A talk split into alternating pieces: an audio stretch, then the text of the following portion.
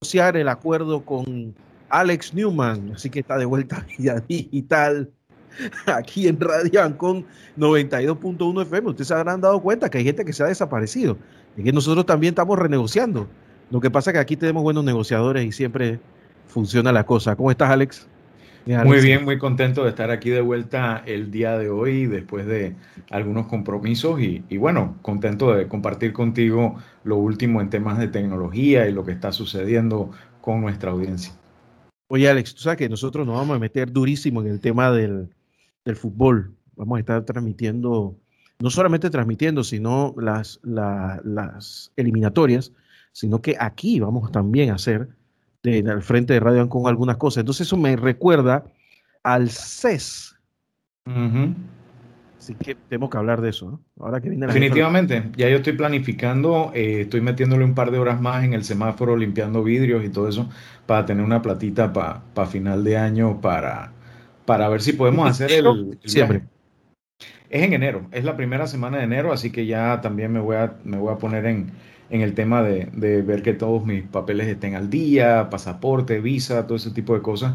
Y, también el tema de los presupuestos, la, pedir vacaciones en el trabajo, cosas así por el estilo, para estar bien preparado para cubrirlo. Si no se da, ya sea por temas de, salud pública o lo que fuera, la oportunidad de ir, de todos modos, con la experiencia que tuvieron este año eh, de las eh, charlas online y todo lo demás, que es una continuación realmente de todo lo que han hecho en años anteriores, que cada vez más se iba tecnificando y, haciendo más abierto al público todas estas eh, exposiciones y charlas magistrales y demás, no solamente de nuevos dispositivos que están saliendo, sino también de nuevas tendencias hacia dónde va el futuro, no solo de la computación, sino de todo lo que tiene que ver con, con la tecnología electrónica que da cara al consumidor.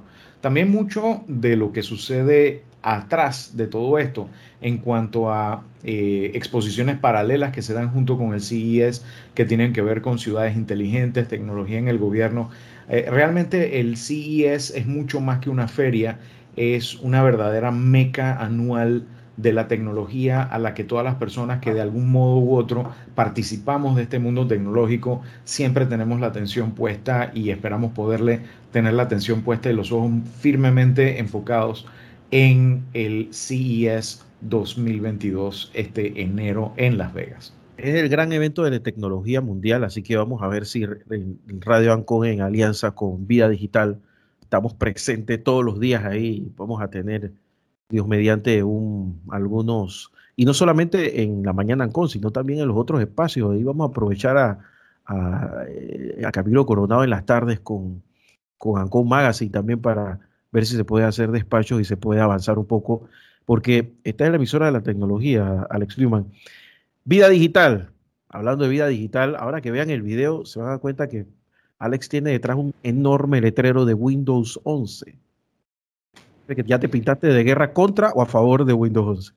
Bueno, yo creo que ni en contra ni a favor, sino todo lo contrario. El Windows definitivamente es el sistema operativo, se podría decir, más importante en este momento simplemente por la cuota de mercado que tiene. La inmensa mayoría de los dispositivos eh, que hay en el escritorio de mucha gente eh, están funcionando con Windows, muchos equipos industriales, médicos, tecnológicos, etcétera, también funcionan con Windows en sus diferentes sabores y versiones. Y una gran parte del Internet se mueve a través de servicios que se proveen a través de Windows. Ahora, en este caso estamos hablando específicamente del Windows 11, que es el sistema operativo de los consumidores, el que utilizan los consumidores en sus computadoras de escritorio, en sus laptops y demás.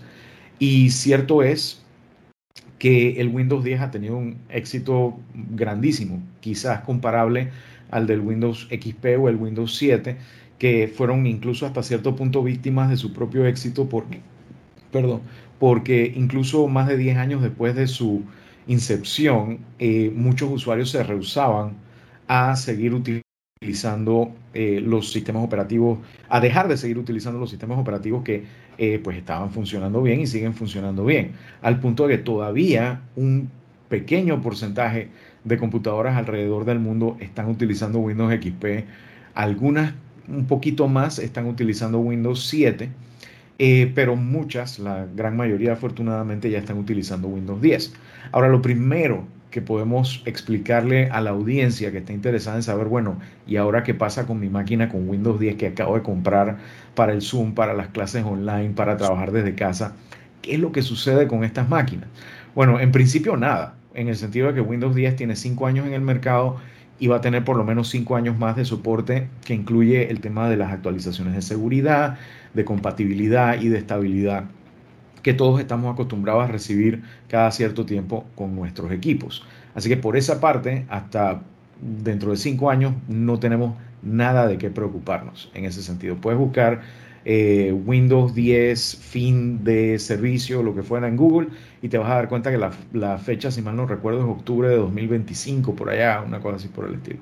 Así que tu computadora va a seguir funcionando perfectamente bien con todas las actualizaciones de seguridad que se necesitan sin ningún problema, como lo vivieron los usuarios de Windows 7 hasta enero de este año, que fue cuando se terminó 10 años y pico, un poquito más de 10 años después de su salida al mercado, eh, todo este tema de Windows 7, que casualmente el primer video que yo hice, en uno de los primeros videos que yo hice, si no el primero, en mi canal de YouTube fue la vista previa del Windows 7 cuando estaba empezando a salir, que todavía la gente estaba peleando con el Windows Vista, que no, no fue del completo agrado de la audiencia y que mucha gente todavía se aferraba al Windows XP. Un saludo al amigo Agustín Clemán que me dio la oportunidad y a los hermanos Dufor allá en RCM en aquel tiempo de participar brindando esta información a la audiencia. Pues ese tiempo ha vuelto en el sentido de que ahora ha salido Windows 11.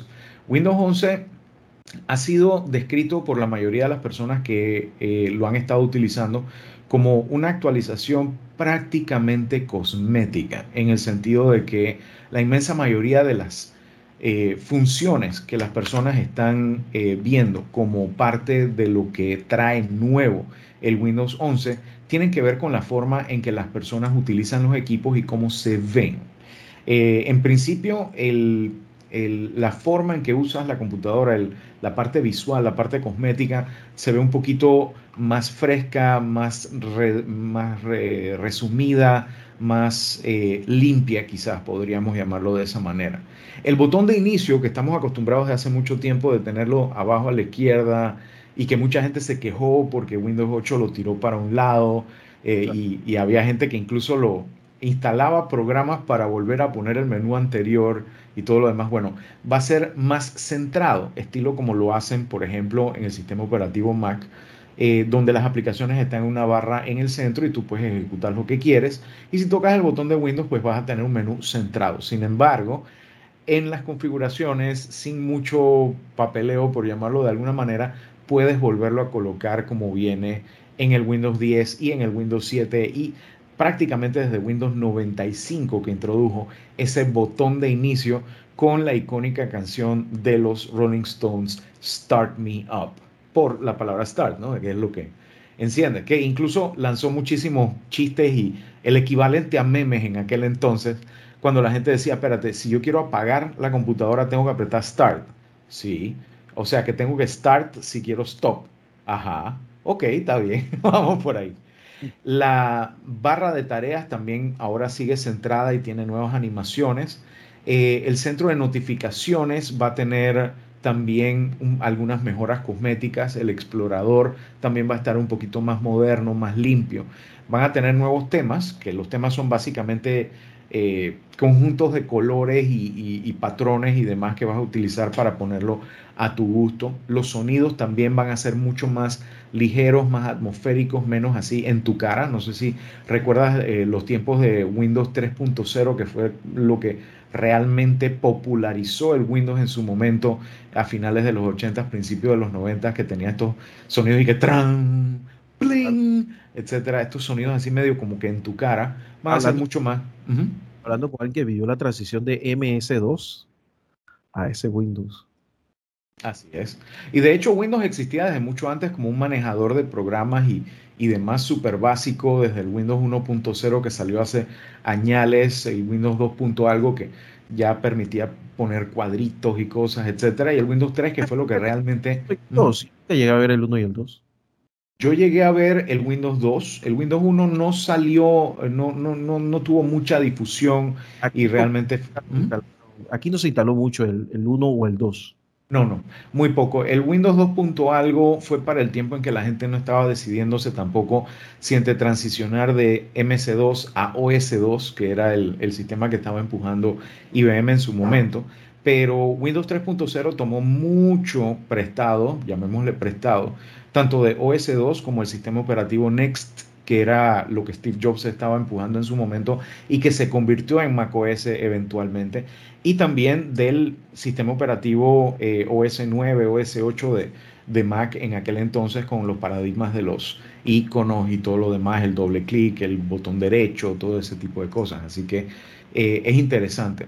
Otra cosa interesante es que a la hora de manejar múltiples tareas, el Windows ya te va a permitir guardar la configuración de cómo tú acomodas tus pantallas, cosa que en el botón de maximizar, si le das botón derecho, vas a ver patrones como por ejemplo cuatro ventanas acomodadas o tres ventanas acomodadas y así, cosa que él va a guardar incluso si tú desconectas y conectas tu laptop digamos, de un monitor externo. Entonces, los que están eh, acostumbrados a trabajar con múltiples monitores van a poder, por ejemplo, tener en su laptop cuatro ventanas abiertas, pero cuando enchufan el monitor de pronto esta se va para acá, esta se va para acá y esta se va para acá y así sucesivamente, tratando de incrementar un poco eh, la facilidad con la, con la que las personas pueden estar trabajando en varias tareas a la vez.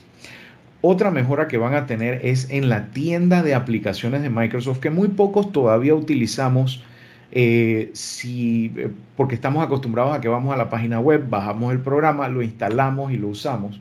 Aquellos que ya están un poco más acostumbrados, sobre todo los usuarios de móviles o los usuarios de, de Mac, saben que es bastante más fácil simplemente ir a una tienda, buscar lo que necesita, decirle ponerlo y él solito se encarga de instalarlo, de mantenerlo actualizado, de notificarte si hay problemas, etcétera. Bueno, lo han mejorado y le han agregado una capacidad muy interesante. En este caso, la capacidad de instalar y ejecutar de forma, entre comillas, nativa aplicaciones de Android. Muchas personas ya hoy en día ejecutan aplicaciones de Android utilizando dos métodos. El primero es bajar alguna aplicación de emulación de Android como BlueStacks, hay varias en el mercado, que te permite simular un teléfono entero dentro de la pantalla de tu máquina, cosa que tú puedas correr aplicaciones que normalmente solo se utilizan en computadora, eh, digo en móvil, por ejemplo, un Instagram o, un TikTok o lo que fuera. Ahora, si tú quieres, puedes instalar estas aplicaciones de Android a través no de una colaboración con Google, porque ahorita mismo pues Google y Microsoft no están tan amigos como de pronto lo han podido estar en los últimos años. Alex, se odian brutalmente. No creo que se odien, simplemente se miran así como, así como de lado, como cuando tú miras a alguien que está haciendo bulla en la iglesia, lo miras así de lado como que, hey, mon, ¿qué pasó? Entonces, la idea es que se han aliado con Amazon, cosa que permite que puedas entrar a la tienda de aplicaciones de Android de Amazon, que los que son dueños de tabletas de Amazon como el Fire ya la conocen y desde ahí instalar aplicaciones de, de, Android o incluso vas a poder también hacer lo que en inglés se conoce como sideload o cargar por un costado, que es obtener el instalable de la aplicación de Android por el método que sea, eh, generalmente no es el método estándar, e instalarla dentro de tu computadora y utilizarla. el otro método que muchas personas estaban utilizando para ejecutar aplicaciones de Android en PC indirectamente era tomar celulares, por ejemplo, como los últimos Galaxy de Samsung, que te permiten a través de la aplicación Your Phone, que viene con el, con el mismo Windows 10, de abrir una ventana dentro de tu máquina que es una ventana proyectada del mismo celular y utilizar tu celular para ejecutar esas aplicaciones ahí, contestar tus llamadas, hacer llamadas, etcétera, como si tuvieras tu teléfono pegado con tape en la pantalla de tu monitor. Entonces, esas son las dos maneras. Pues la tercera manera que vas a poder hacer en Windows 11 es simplemente ir a la tienda de aplicaciones, buscar la aplicación que te gusta e instalarla y ejecutarla directamente en tu computadora. Vamos a ver cómo funciona eso. Esperamos que, sea del agrado de muchas personas. Lo único que toma en cuenta, como no es a través de la tienda de aplicaciones de Google, va a haber aplicaciones que no necesariamente vas a encontrar. Un Google Maps, por ejemplo, no lo vas a encontrar porque eso no está sino dentro de la tienda de aplicaciones de Android. Dicho esto, de app de Google. Dicho esto, hay un par de aplicaciones en las tiendas o que puedes bajar aparte que te permiten simular dentro de esa simulación un eh, ambiente, un entorno de Android, que es lo que han estado utilizando muchos usuarios de equipos Huawei que en este momento no tienen acceso a la tienda de aplicaciones de Microsoft. Eh, estas aplicaciones como Dual View te permiten tener como, vamos a ponerlo de esta manera, un San Miguelito dentro de la ciudad de, de Panamá. Asimismo vas a tener como una especie de un Vaticano dentro de Roma, donde allá adentro sí tienes acceso a las aplicaciones de Google que quieras dentro de tu celular. Entonces, de manera segura. Y de manera segura en el sentido de que como están dentro de ese contenedor, no pueden tocar las aplicaciones que están afuera. Incluso tú puedes tener múltiples contenedores para tener ya sea múltiples WhatsApp, múltiples Instagram, múltiples redes sociales dentro de una sola, eh, dentro de un solo equipo, pero cada uno ah, en su propio cantón, por llamarlo de esta manera. De manera que toda la información se mantiene eh, segura dentro de eso. Lo otro es que también va a tener eh, nuevas personalizaciones para el teclado virtual. Muchos de los usuarios que han comprado computadoras nuevas con pantallas que tienen, eh, que son sensibles al tacto, pueden utilizar esa pantalla para escribir si no quieren llevarse el teclado consigo o si doblan la computadora en modo tablet o lo que fuera. Bueno, ahora este teclado va a permitir no solamente emojis, que son las caritas felices y los besitos y las cosas que la gente se manda a veces por chat, sino que también van a poder poner eh, imágenes animadas y todo lo demás, lo que ya estamos acostumbrados a utilizar, por ejemplo, en el WhatsApp y otras cosas. Asimismo, vas a poder eh, escribir más fácilmente con la voz apretando Windows y la letra H y ponerlo en cualquier lado y empezar a dictar y, hacer, no tener que escribir físicamente. Va a tener también algunas mejoras en la forma en que tú tocas la pantalla y haces cosas, eh, por ejemplo, para pasar de una aplicación a la otra, eh, cosas que han copiado hasta cierto punto de macOS que también tiene ese tipo de gestos con tres dedos o con cuatro dedos. Si tu computadora tiene una pluma, también van a tener eh, diferentes funcionalidades adicionales para eso. Otras mejoras que han jalado entre comillas de su experiencia con la plataforma Xbox, que es la consola de videojuegos de Microsoft, que quizás es un poquito menos popular en Panamá porque no tiene soporte oficial como lo tiene la de Sony y demás. Ellos han agarrado muchísimas cosas de la tecnología de Xbox y se la han traído hacia las computadoras. Por ejemplo, está Dynamic Refresh Rate. Normalmente nuestras computadoras refrescan la pantalla entre 30 y 60 veces por segundo. Los jugadores de videojuegos saben que los videojuegos a veces pueden, si tu computadora lo permite, subir esa cantidad de fotogramas por segundo para que haya un mayor realismo en el movimiento. Hay personas que no les gusta eh, ese movimiento porque lo ven demasiado natural y es como confuso ver movimiento en una ventana que está quieta. No sé si me explico la... Es como algunas personas, por ejemplo, les da dolor de cabeza ver películas en 3D, cosas así. No es para todo el mundo, pero... Si yo aquí, todo allá afuera comienza a temblar, pero aquí no. Algo así, algo así. Entonces, esa es una de las cosas que vamos a ver en el Windows 11, eh, Windows 11 que va a permitir que la pantalla se refresque más rápido o más despacio de acuerdo a la acción que está sucediendo en la pantalla.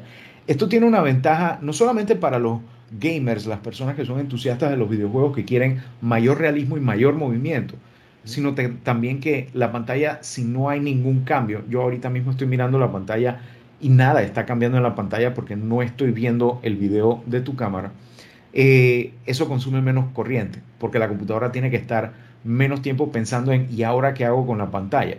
Más bien piensa, ok, por ahora no hay nada cambiado, así que la voy a dejar tal cual. Eso te puede dar un poquito más, eh, eh, más tiempo de batería, menos temperatura en el equipo, que se caliente menos, etc. Así que vamos a ver qué tal se porta eso. Otra cosa que está trayendo Windows 11 de las videoconsolas es Auto HDR. HDR es un concepto que solo ahora mucha gente lo está viendo, sobre todo con las pantallas de 4K. Normalmente cuando tú tienes una pantalla LED, tú tienes una o más lámparas detrás de la pantalla LED que la iluminan desde atrás y que hacen que la luz pase a través de los píxeles que tienen X o Y color y luego lleguen a nuestra retina y lo observemos como un color más brillante, menos brillante, etc. Sin embargo, a menos que tú pongas múltiples eh, lámparas, eh, cuando pones un objeto negro, igual se ve gris porque hay algo de luz que se está colando por detrás de ese píxel negro.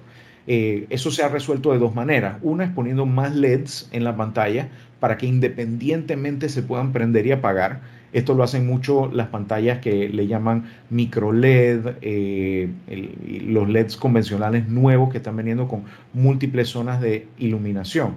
La tecnología de Samsung QLED eh, lo que hace es que pone un píxel prácticamente, o sea, por cada grupito de píxeles en cientos de, zonas en el televisor, una iluminación independiente que le da mucho más contraste y permite que algo que está muy brillante no apabulle lo que está oscuro. Y la tecnología OLED, que lamentablemente es tres a cuatro veces más cara, eh, es la que utilizamos, por ejemplo, en muchas pantallas de celular y en televisores que cuestan lo que, un poco más de lo que costó mi primer carro. Eh, eso, cada píxel tiene su propia iluminación independiente, lo cual lo hace mucho mejor, pero mucho más caro. La idea es que si tu pantalla soporta este alto, alta definición de, de, eh, alto rango dinámico o High Dynamic Range o HDR, si tu monitor lo soporta, el Windows automáticamente va a agarrar contenido que no fue desarrollado para esto y le va a aumentar el contraste, el brillo y la definición de manera totalmente automática, cosa que juegos de hace 3, 4 años que tú jugabas en tu pantalla, pero los jugabas tal cual porque no estaban diseñados para esto, ahora se van a ver muchísimo mejor. También eh, van a poder eh, adaptar mucho más eficientemente el brillo de la pantalla a lo que está sucediendo tanto en pantalla como fuera de tu pantalla va a tener mejor soporte para eso. Así que esa parte también va a ser bienvenida por las personas que trabajan eh, ya sea con el tema de los juegos, los videojuegos y demás, o las que trabajan con el manejo de color de una manera precisa, artistas, diseñadores, etcétera, etcétera. También temas de diseño, ¿no? Correcto. Otra tecnología interesante que van a traer de las videoconsolas es el hecho de que en, ahorita mismo cuando tú tienes un juego o si estás trabajando, por ejemplo, una animación en 3D o si estás haciendo diseño arquitectónico, etcétera, y le estás poniendo texturas al edificio para ver cómo se va a ver o al mueble para ver cómo se va a ver de diferentes ángulos y demás, con diferente iluminación, textura y demás. Una de las cosas que normalmente sucede en este momento es que la aplicación le dice al CPU, por favor, léeme este archivo que está en el disco duro y pónmelo en esta área de memoria para pasárselo a la tarjeta de video para que la tarjeta de video entonces dibuje este sofá con este patrón o este edificio con este color de, de pintura o esta pared con esta textura. ¿Qué pasa con eso? Eso toma X cantidad de fracciones de segundo en suceder y tiene que calcularse de cierta manera y tiene toda una serie de operaciones. ¿Qué hace lo que ahora le llaman direct storage? Es, yo le puedo decir a la, misma tarjeta de video, oye, la textura del edificio está en este archivo del disco duro. Y la tarjeta dice, ah, bueno, yo lo busco. CPU no se tiene que meter, no se tiene que meter memoria, no se tiene que meter un poco de cosas y se ahorran 6, 7 pasos de esos 15 pasos que tiene que hacer cada vez que tiene que poner una textura. Sin embargo, para poderlo apoyar, vas a tener que tener una tarjeta de video relativamente reciente, una actualización de tus controladores para tu tarjeta de video, que ya están saliendo para Windows 11.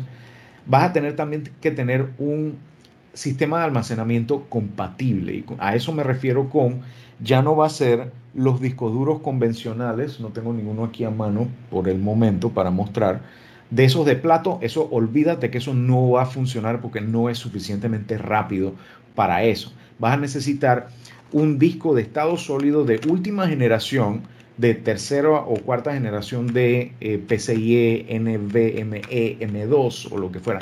Básicamente algo comprado en los últimos años, año y medio, dos años, eh, para poder que eso funcione. Así que yo, por ejemplo, tengo aquí este de Kingston, el NV1, que me llegó recientemente para review y que vamos a estar haciendo también pruebas en ese sentido. ¿Perdón? ¿Ese disco duro de qué capacidad tiene? Este es de un tera. Es del tamaño de un chicle. ¿Y en el mercado ahora mismo cuánto está costando ese? Buena pregunta. Déjame ver. NVMe, un tera. Vamos a ver más o menos cuánto sale. Lo estás diciendo. esto, es. Tú sabes que cada cierto tiempo hay algo que hace como un quiebre. Y que te impulsa a olvidarte de lo que estabas usando y subir. Entonces yo sí he notado que hemos llegado a un punto de quiebre donde la no utilización de discos duros de estado sólido eh, te puede, puede colapsar tu operación, lo que estés haciendo, porque los programas que ya están saliendo casi todos están, y, las funcionalidades están requiriendo eh, discos duros de estado sólido. Así es, simplemente no es porque lo requieran por capricho, es porque realmente la diferencia de velocidad puede ser de 5 a 10 veces en el caso de los convencionales como este que tengo en la mano, que es uno, eh, un Q500 de Kingston, que es para reemplazar, por ejemplo, el disco duro en laptops viejas que no soportan esas nuevas tecnologías y te da apenas 10 veces la, la velocidad de un disco duro convencional. Sin embargo, estos pueden ir hasta 35 veces la velocidad de un disco duro convencional. Este de un tera está en aproximadamente unos 200 y tantos dólares. El de medio tera, está, que son 500 gigas, está como en ciento y tanto.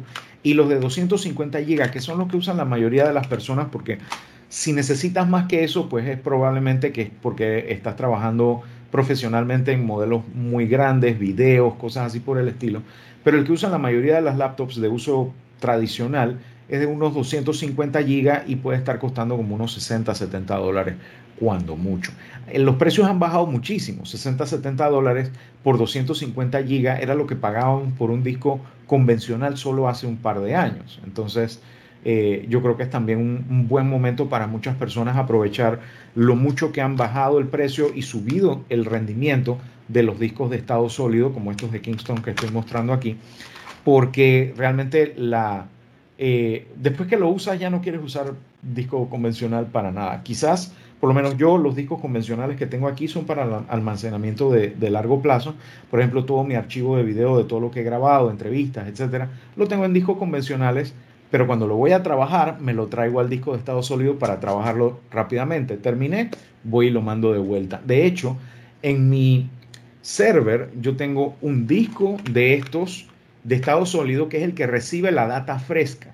Cuando él ve que yo no la he utilizado en X cantidad de tiempo, entonces él la guarda en los discos convencionales, lista para ser utilizada el día que la vuelva a necesitar. Así tengo la ventaja de la velocidad del disco de estado sólido, pero la ventaja de precio mucho más económico que tienen los discos tradicionales de plato.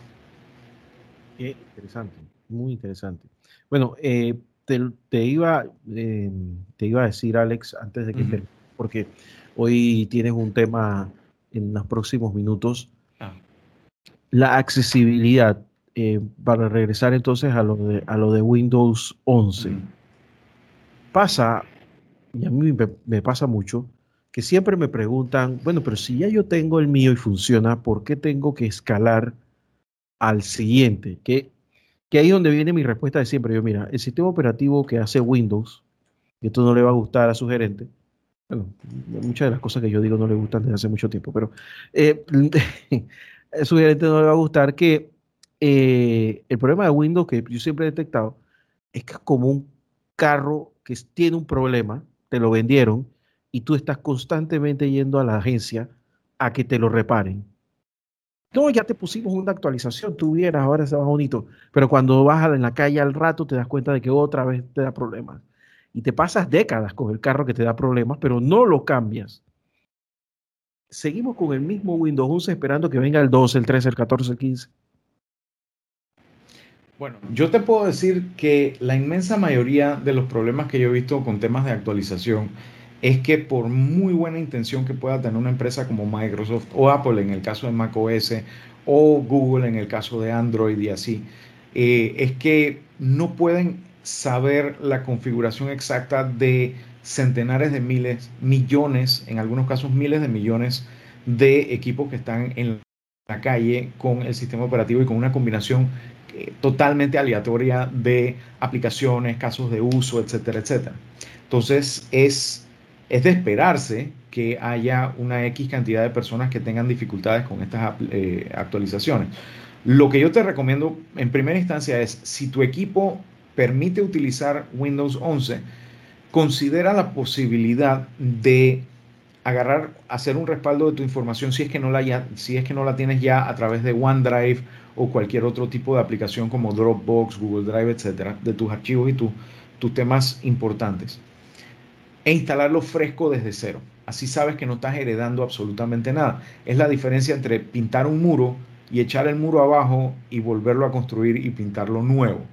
Eh, te beneficias de nuevas técnicas de construcción, etcétera, etcétera, y va a ser algo mucho más resiliente. En el caso de Windows, macOS, Android, etcétera, yo siempre recomiendo iOS también, en el caso de los iPhones y los iPads, el que cuando sale una actualización de esta, de esta índole que es de una versión a otra, es mejor borrar todo y arrancar desde cero, porque siempre he visto que la gente que tiene problemas con las actualizaciones es porque ya ha hecho actualización sobre actualización sobre actualización.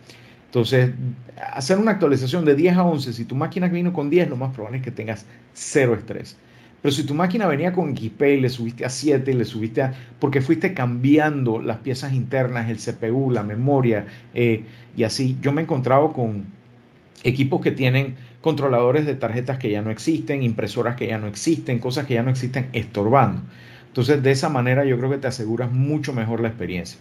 Por otro lado, si no tienes que actualizar porque tu aplicación favorita no lo necesita o no necesita ninguna de las diferentes ventajas que hemos mencionado hasta ahora, no hay razón para hacer ningún tipo de actualización porque Windows 10 tiene soporte hasta el 2025. De aquí al 2025, lo más probable, por más codo duro que tú tengas, lo más probable es que ya cambiaste de máquina y ya esa máquina nueva o va a venir con Windows 11 o si vino con Windows 10 va a ser actualizable al momento que la sacas de la caja. ¿Qué es lo que está pasando con los equipos que están saliendo en este momento? Recordemos que hay algunas tiendas que todavía tienen equipos quedados y que puede ser que no sean compatibles con Windows 11. Aún así, estás comprando una máquina que fue diseñada para trabajar por lo menos tres años y que va a seguir trabajando perfectamente bien por lo mínimo por los próximos cinco. Así que por esa parte yo no creo que haya mucha preocupación. Excelente, Alex Newman con Vida Digital, como todos los miércoles a esta hora en Radio Ancon. Alex, jueves tienes programa de televisión en RPC Radio, en RPC Televisión.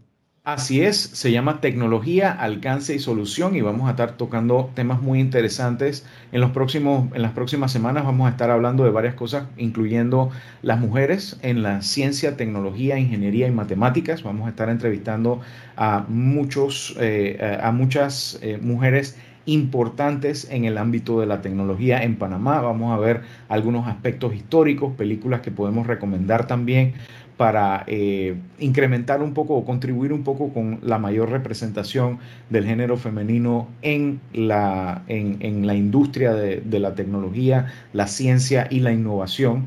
Eh, mujeres a, quienes les debemos mucho y les, le hemos reconocido muy poco y ya es hora de que eso cambie.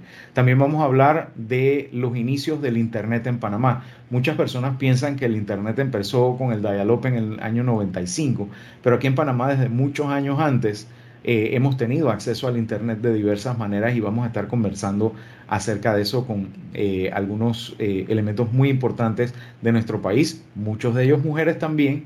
Eh, que participaron de la eh, conexión de Panamá al resto del mundo a través del Internet. No se pierdan eso. Y para aquellos que están, que, que, están un poco más interesados en la tecnología y quieren algo un poquito más a profundidad, he, he inaugurado un nuevo podcast que se llama Te Explica.